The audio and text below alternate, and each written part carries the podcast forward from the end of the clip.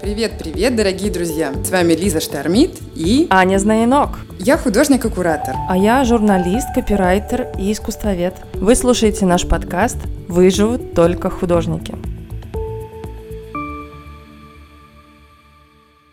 Общую тему, которую мы выбрали для нашего подкаста, звучит так. Выживут только художники. Тема очень сложная, глубокая и очень важная. В наших выпусках мы будем говорить с художниками, с фотографами, с дизайнерами, с танцорами, с арт-критиками, галеристами и представителями всех творческих профессий. Поэтому, если у вас есть история, или вы хотите или можете поделиться своим интересным опытом и дать советы нашим слушателям, то обязательно напишите нам. Подписывайтесь на наш профиль в Instagram AS Agency. Штормит – это наш профиль, посвященный нашему агентству по сопровождению художников – там же вы можете написать нам по любому интересующему вас вопросу. Почему же мы выбрали такое название для подкаста «Выживут только художники»? Потому что мы в этом абсолютно уверены. Вопреки расхожему мнению, что выживут только программисты и айтишники. Выживут художники, потому что искусство вечно. Этот подкаст, как и вся наша работа, посвящен поддержке всех художников и представителей так называемой креативной индустрии. В нашем агентстве мы каждый день сталкиваемся с представителями творческих профессий. Мы знаем, как нелегко художникам, то нужно преодолевать каждый день для того, чтобы оставаться верным своей профессии и, конечно же, себе. Мы знаем, как порой бывает художникам нелегко, потому что мы сами остаемся практикующими художниками, а не только теоретиками. Многозадачность. Так еще можно было бы назвать наш подкаст, потому что современному художнику нужно быть не только творцом, но и умело управляться с разного рода документами и арт-документацией, отправлять заявки, проверять портфолио, писать тексты. Как найти, как попасть в арт-резиденцию, как искать финансирование для своих проектов – как правильно оформить и презентовать этот проект, а также как все это делать и куда двигаться в современных реалиях. В общем, сами знаете, огромное количество порой скучной и очень тяжелой трудоемкой работы.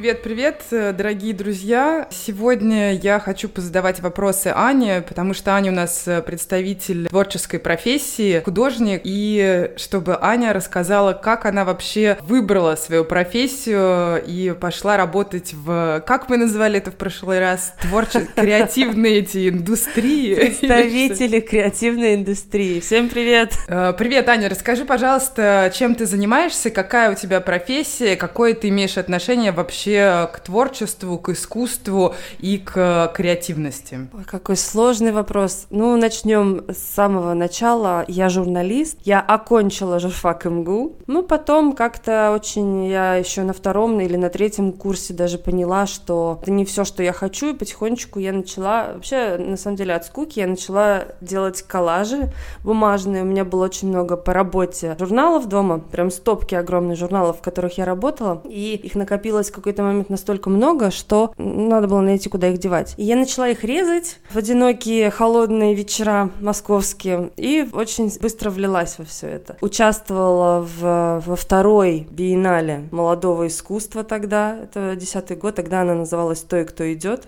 Я помню, что для меня это был такой праздник и такое счастье. Ну, как-то с этого все и пошло-поехало. Я полюбила коллаж, до сих пор им занимаюсь. Слушай, круто. А скажи, пожалуйста, вот э, у меня будет два вопроса. Первый э, такой совершенно простой. Э, ты сказала, что ты занимаешься коллажами. Скажи, пожалуйста, ты как филолог, да, можно же тебя называть, это же часть твоей профессии, куда правильно ставить ударение? Потому что я говорю коллажи, коллажи, чтобы, может быть, наши слушатели тоже не совершали ошибок. Слушай, я просто не знаю, я никогда не заглядывала в энциклопедию посмотреть ударение. Говорю коллажи, потому что мне вот так почему-то лежит к сердцу.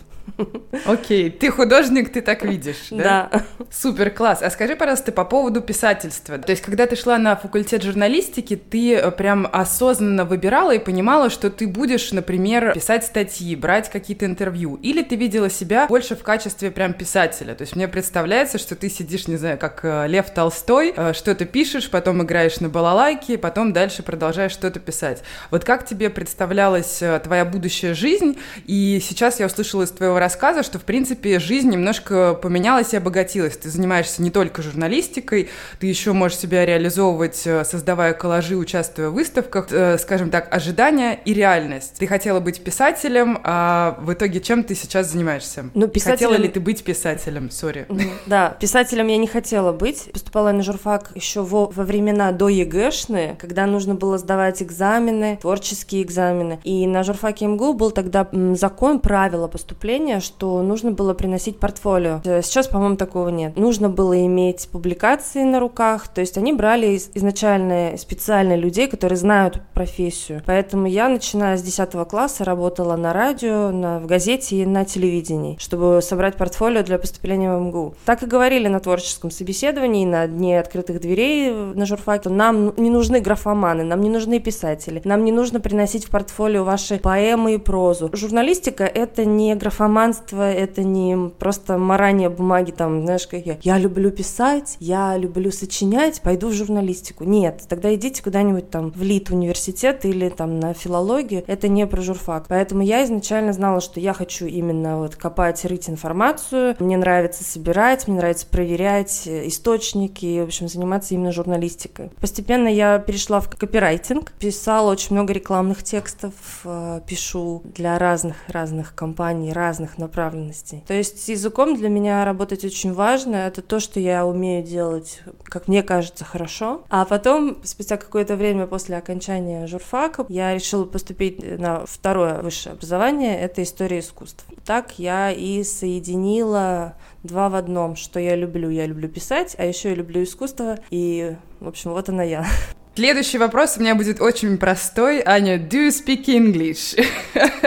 На каком языке тебе нравится говорить, писать, и э, сколькими языками ты владеешь, и вообще откуда у тебя появились, скажем так, в твоей жизни другие языки, и какая-то к ним любовь или нелюбовь? Well, I do speak English. да, это мой первый иностранный язык был в школе, когда я его еще начала во втором классе изучать. Потом в моей гимназии, где я училась в городе Великий Новгород, у меня появилось еще два дополнительных иностранных языка, плюс к английскому, э, немецкий и шведский. Языки я люблю. Потом я уехала жить в Европу, где сначала мой основной язык общения был английский, и уже потом я выучила испанский. Скажи, пожалуйста, что-нибудь на языке Икеи. Я хотела сказать, подожди, шведский, это же Икея, да? Икея это Швеция, нет? Да, все верно. Я från Ryssland. Я pratar lite svenska. Я förstår. Супер, спасибо. Загадочно. Сказала, что я из России, что я чуть-чуть говорю по-шведски и, и все понимаю. А, расскажи, пожалуйста, как так вообще получилось, что ты находишься в Европе, как давно, почему ты туда поехала, и опять 33 вопроса. В общем, расскажи, почему ты в Европе и как давно. Objection compound question. Протестую сложно сочиненный вопрос. В 2012 году складывалась уже такая обстановка в Москве, скажем, давящая. И были популярны различные митинги, собирания людей на, ну, по интересам по особым. Чаепитие.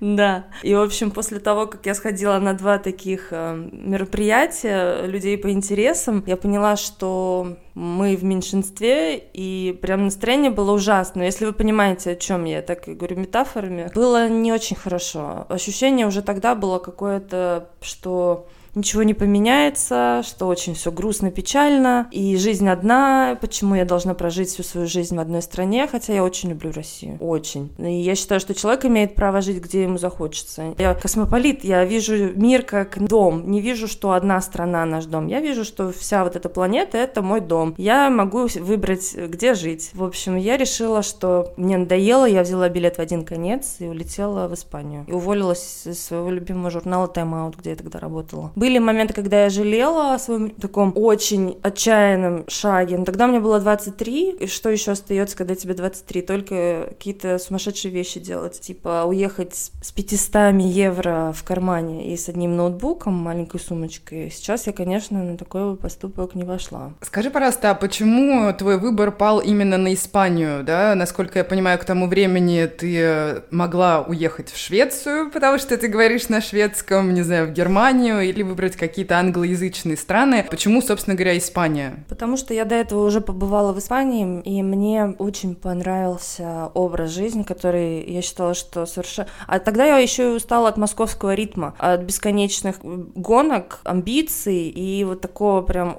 жесткого мегаполисного образа жизни, в общем. И мне показалось, что мне нужно что-то совершенно другое. И не Северная Европа, а мне нужна Испания с сиестой, с жарой, с пальмами, с сангрией, и пляжами. И я решила, что, ага, я, я там побывала, мне понравилось, почему нет, а, и уехала на остров Майорка. Задам тебе такой же вопрос, как ты задавала мне в прошлый раз. Э, что с тобой произошло, когда вот ты прилетела в Испанию, вышла с трапа самолета и бурум пум-пум-пум, у тебя есть 500 евро, есть компьютер. Как э, выживать э, художнику, писателю, журналисту, коллажисту в этой ситуации? Что делать, куда бежать? Вот что ты делала? Мне повезло, потому что я уехала, как я уже упомянула, в 2012 году, когда все было хорошо, и курс тогда был 40 рублей за 1 евро. Ой, сейчас и... буду плакать. Ага.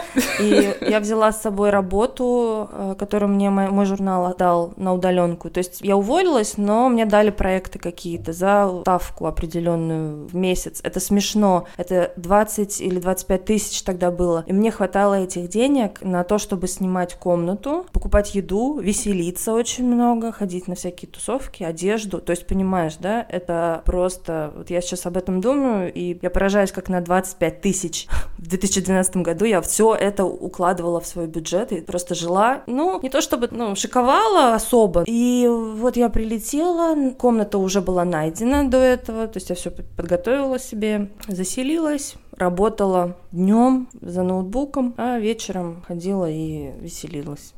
Вот, работа со мной была всегда. У меня вообще было очень мало периодов жизни, когда я не работала. И отъезд из России не, не стал для меня таким фактором, когда я сильно потеряла там как-то в профессии. А, то есть, получается, ты уже 10 лет э, проживаешь, э, можно так сказать, на Пальме? Пальме, в городе Пальма де Майорка. А скажи, пожалуйста, вот за вот эти 10 лет, э, пока ты жила в Испании, как-то поменялась вообще твоя работа, твоя возможность зарабатывать и, может быть, какое-то твое отношение к этому? То есть как-то ты адаптировала, скажем, в местный контекст, или ты продолжала, например, работать с русскоязычными изданиями и, в общем-то, просто наслаждалась скажем так, пальмами и вечерами и никак не интегрировалась в, в ситуацию, которая происходит в Испании? Э, да, в основном большая часть заказчиков всегда была из России, и только в последние годы я как-то начала пользоваться замечательной площадкой Upwork, где все фрилансеры со всего мира э, находят себе работу. Редактура, переводы и написание текстов на английском. А так, да, потому что мне было как-то комфортно, удобно на русском работать, на русском языке с людьми, которых я понимаю. Есть одно но. У меня очень долго-долго, многие годы висело резюме, мой сайт, где у меня было написано «Я работаю без выходных и без праздников». И я искренне верила в то, что я должна по московскому режиму в любой момент взять трубку, подскочить, править текст, э, искать информацию, делать все что угодно, что попросит заказчик, пока меня не осенило. Пока я не поняла, что какого черта. Сказала, что теперь у меня есть выходные, у меня есть праздники, я нормальный человек, мне нужно отдыхать, и вообще я после восьми не отвечаю. Насколько долго, если я много лет придерживалась московского ритма, я считаю, что это была ошибка. Надо было сразу перестраиваться и понимать, что вообще-то, если я живу в этой стране, то у меня еще и сиеста должна быть, и я, ну это шутка, конечно, что я там с часа до четырех могу и не работать, потому что у нас жарко. Скажи, пожалуйста, а ты можешь посоветовать что-то нашим слушателям? Э, вот ты начала немножко рассказывать, да, про отличие, не знаю, ментальности или, как сказать, уклада, вообще подхода к работе и подходу к жизни. А могла бы дать какие-то советы, что, например, уже сейчас тебе понятно, да, по прошествии прошествии этих 10 лет и уже обитания в среде европейской, в чем есть какое-то отличие, то есть какие ошибки мы совершаем, да? Могла бы ты что-то порекомендовать, такое, скажем, не знаю, там, 3-5 правил для начинающих а, художников, которые будут, например, э, начинать вести коммуникацию с европейскими, не знаю, там, американскими, в общем, с другими странами, с арт-институциями, что бы ты посоветовала? Угу. Вот я удивлена, насколько у нас, э, особенно у москвичей, есть правило не звонить без предупреждения. То есть сначала пишешь, спрашиваешь разрешение, можно ли позвонить. Это очень хорошо, я очень уважаю такое. Но почему-то у нас есть привычка писать всегда по работе, вот просто когда вздумалось, в 10 вечера, утром, в воскресенье, в субботу. Я рекомендую так не делать, особенно выходные. Выходные это святое, когда люди отдыхают. Стоит научиться обычным каким-то правилам этикета и помнить про спасибо и пожалуйста. В отличие от России, здесь, особенно в англоязычных кругах, спасибо и пожалуйста много не бывает. Иногда просто не понимаешь и злишься от того, что они сыпят этим I'm sorry, excuse me, thank you. Но потом понимаешь, что это приятно, это упрощает диалог и создает очень приятную атмосферу. Так что не бойтесь лишний раз извиниться и лишний раз сказать спасибо. Ну и если это личная встреча, мне кажется, нужно поработать над своей мимикой и свою кислую московскую мину оставить в метро. Э, улыбайтесь, хотя это очень может звучит банально, улыбка действительно располагает, и доброжелательность очень важна для того, чтобы потом с вами захотели общаться дальше. Вот Супер, все. спасибо, Аня. Пожалуйста, welcome. Ты упомянула, что ты занимаешься искусством коллажа или коллажа э, довольно-таки долго, уже тоже, да, получается, более 10 лет. Э, в какой момент ты поняла, что коллаж просто из э, хобби, из занятия, которое тебе интересно, перерастает именно в профессию, да, в то, чему ты можешь уделять свое время, то, чем ты можешь зарабатывать деньги, то, что тебе приносит удовольствие, то, например, с чем ты можешь участвовать в выставках. Лиза, я знаю твой очень серьезный фундаментальный подход к тому, кто может называться художником, а кто нет. В том, что этому надо учиться, как и любой профессии, и как и любой профессии нужно заниматься всерьез. Вот я бы не сказала, что это моя профессия. Это хобби. Хотя раньше я очень гордилась тем, что меня подписывает художница, художница. Все-таки я журналист, еще я искусствовед, потому что этому я училась, и этому я действительно уделила очень много академических часов. А коллаж — это хобби, которое просто я решила монетизировать, потому что а почему нет? Если меня стали приглашать, ну, как стали, я стала отправлять заявки на всякие фестивали в Лондон, в Испании и так далее. И потом меня начали уважаемые люди приглашать, и я подумала, почему нет? Значит, это кому-то надо. И потом я поняла, что коллаж — это очень удобная вещь для обложек, для иллюстраций, и мне это понравилось, и подумала, почему нет? Если еще за это платят, то вообще замечательно. Супер круто. Ну, то есть ты продолжаешь заниматься коллажом, и будешь ли ты участвовать в каких-то каких-то мероприятиях или участвовала ли ты, не знаю, там за последний год в каких-то выставках, э, мероприятиях, ярмарках, проводила ли ты какие-то, не знаю, там встречи со зрителями? То есть насколько для тебя коллаж остается важным? Делаешь ли ты что-то новое и показываешь ли это зрителям? Да, продолжаю показывать, продолжаю что-то делать. До пандемии у меня была активная деятельность по воркшопам коллажным, которые я проводила в Барселоне и здесь, в Пальме. И, в общем, это была такая очень бурная деятельность по воркшопам, потом это все подутихло, э, было практически два года более или менее вяло текущих из-за пандемии. Сейчас снова с новой силой я начинаю пробовать, экспериментировать с э, размерами, с текстурами и показываю их зрителям на ярмарках, да, на каких-то выставках больших и маленьких. Они а, висят в некоторых кафешках здесь, в городе. В общем, да, они видят зрителя. Для меня это важно. Я не люблю стол что-то делать, в принципе. Хочу, чтобы видели все, что я делаю. Автор-эксгибиционист. Да. А скажи, пожалуйста, отличается ли вообще взгляд вообще на коллаж, на искусство, на работы? Чувствуешь ли ты какую-то разницу? Есть ли, например, отличие, когда ты показываешь свои коллажи в Испании, когда ты показываешь, не знаю, там вот э, в России, э, то есть как бы улавливаешь ты какую-то вообще разницу восприятия, не знаю, там, может быть, открытость, э, желание зрителя узнать, желание зрителя поговорить? Я помню, что в России был очень распространен вопрос, который которого я здесь никогда не слышала. А что это значит?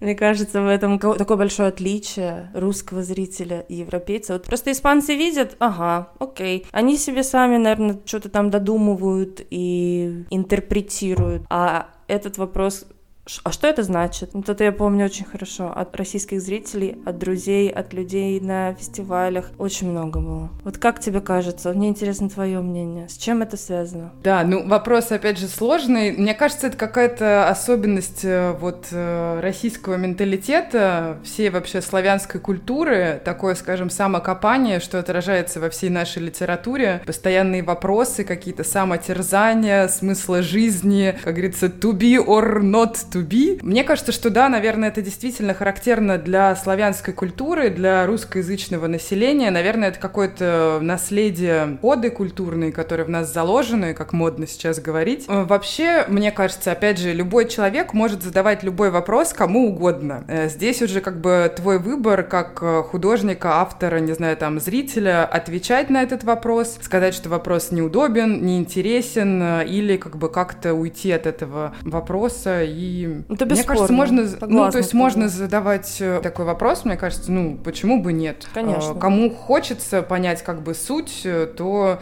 опять же, мы все воспринимаем же по-разному, да, кто-то в формате, не знаю, там, прочитанного текста, да, а у тебя, я вижу такое, знаешь, это интересное смешение, у тебя получается, что ты воспринимаешь и текст с точки зрения смысла, и смотришь на него, потому что в коллаже же очень часто используются тоже буквы, да, и смотришь на него как на чистое изображение. Не знаю, к чему я сказала эту умную мысль, Аня. Просто хотелось тебя похвалить и сказать, какая ты молодец, что ты искусствовед, что ты журналист, что ты занимаешься коллажом уже довольно-таки давно, э, не забрасываешь, потому что я знаю, что бывают э, э, художники, авторы, которые, как бы, скажем так, с какой-то периодичностью занимаются еще вторым или третьим направлением, поэтому тут просто, да, хочется тебя похвалить и сказать, как круто, что ты так долго занимаешься коллажом, которым, мне кажется, наверное, в России он стал популярен вот лично для меня меня, по крайней мере, я вижу, что коллаж в России популярен, наверное, последние там 3-5 лет. Ну, не берем, как бы, понятно, период начала века, когда все эти э, лозунги, плакаты. Э, как тебе кажется, вот именно популярность коллажа э, в России, когда началась? Надо сказать, что когда я в 2008-м еще тогда впервые показала свои коллажи в Питере, в питерской стирке, был такой и есть бар, то люди действительно они такие, что коллаж. Поэтому, мне кажется, меня с легкостью приняли на биеннале молодого искусства, потому что вот на, на моей выставке больше коллажистов не было. Действительно, тогда это было очень редко. А потом, да, какой-то бум начался, я заметила. Сообщество русских коллажистов наши любимые, например. Вот, мне кажется, за него все началось, популяризация, но они делают великое дело. Я говорю про Режда Клей. Вот мне кажется, с них. Потому что они это все объединили в одну кучку, всех энтузиастов, и действительно все пошло-поехало. И они же занимаются и печатью, и выставками. Очень у них серьезный подход. До этого ничего такого не было. Да, пользуясь э, моментом, э, передаю привет Оле, основательнице объединения Режда Клей. Спасибо Спасибо, Оля. Да, спасибо большое. Аня, скажи, пожалуйста, вот мы говорили сегодня с тобой про две такие большие темы. Это, можно сказать, язык э, или текст, да, слово, и изображение, визуальная какая-то история. А, если, скажем так, брать два этих э, медиа, то какое из медиа ты бы выбрала? И вообще можно ли выбрать, в чем есть связь э, текста и изображения? Нужно ли вообще художнику уметь говорить или писать? Скажи, пожалуйста, что ты думаешь? Человек стремится к прекрасному. Наверное, с этим никто спорить не будет будет. Так и я не вижу разницы между приятным, красивым, визуальным, например, красивой, глубокой картиной, и разница между красивым, глубоким текстом, стройным. Разницы здесь особо нет. Здесь только есть разница в языке, методе изображения. Поэтому я считаю, что и текст должен быть таким же стройным, грамотным, и для художника он очень важен. Потому что если вы занимаетесь эстетическим, да, если вы художник художник, то неправильно иметь в своем портфолио некрасивый, корявый текст, потому что, на мой взгляд, здесь наступает э, диссонанс. Поэтому, чтобы себя презентовать,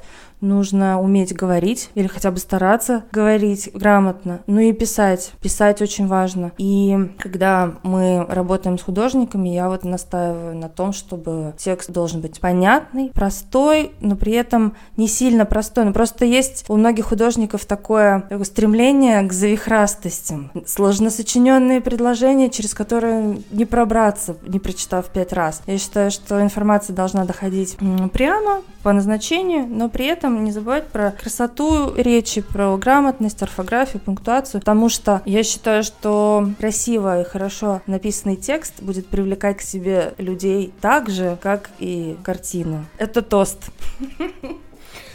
Давайте выпьем. Супер, спасибо большое, Аня, за чудесную беседу. Будем ждать с большим нетерпением э, твоего участия в новых э, коллажных проектах. Э, желаю тебе удачи и успехов. Спасибо большое. Э, вот, спасибо, э, спасибо, спасибо, спасибо. Буду следовать твоему совету. Спасибо, спасибо.